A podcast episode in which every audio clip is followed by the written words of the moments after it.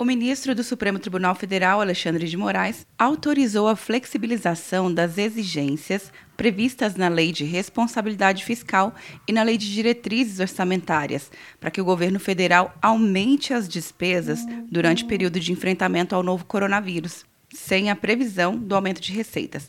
A decisão acatou o pedido de liminar da AGU, Advocacia Geral da União na última sexta-feira, o ministro também autorizou a flexibilização das regras de tramitação de medidas provisórias no Congresso durante a crise. O consultor legislativo, João Trindade, explicou a decisão os prazos vão continuar correndo normalmente, apenas houve essa flexibilização no papel da comissão mista. Pode-se dizer que houve uma flexibilização de tramitação, mas não em relação ao prazo das medidas provisórias. Com isso, as medidas provisórias não precisam mais ser analisadas nas comissões mistas.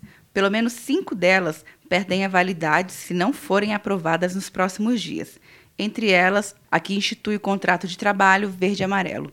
Quer um ano sem mensalidade para passar direto em pedágios e estacionamentos? Peça a Veloy agora e dê tchau para as filas. Você ativa a tag, adiciona veículos, controla tudo pelo aplicativo e não paga mensalidade por um ano.